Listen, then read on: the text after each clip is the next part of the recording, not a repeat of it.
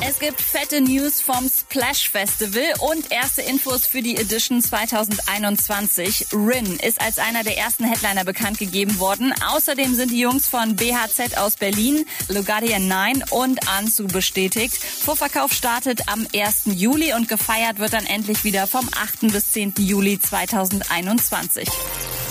Wer sich vorher langweilt, der kann gerne in zwei Wochen vom 25. bis 28. Juni mal bei der Splash Autotune Tour vorbeischauen. Quasi das Splash Festival in der Autokino-Version in Bottrop, Stuttgart, Hannover und Berlin. Und Raf Camorra hat gerade für Freitag einen neuen Merch-Drop announced. Schönen Grüß vom Corbo-Shooting. Drop 2 kommt am 12. Hinten wird geshootet. Jeansjacke, ganz, ganz heftig. Update mit Claudi on Air. Jetzt auch als Podcast. Für tägliche News in deinem Podcast-Player. Abonniere I Love Music Update.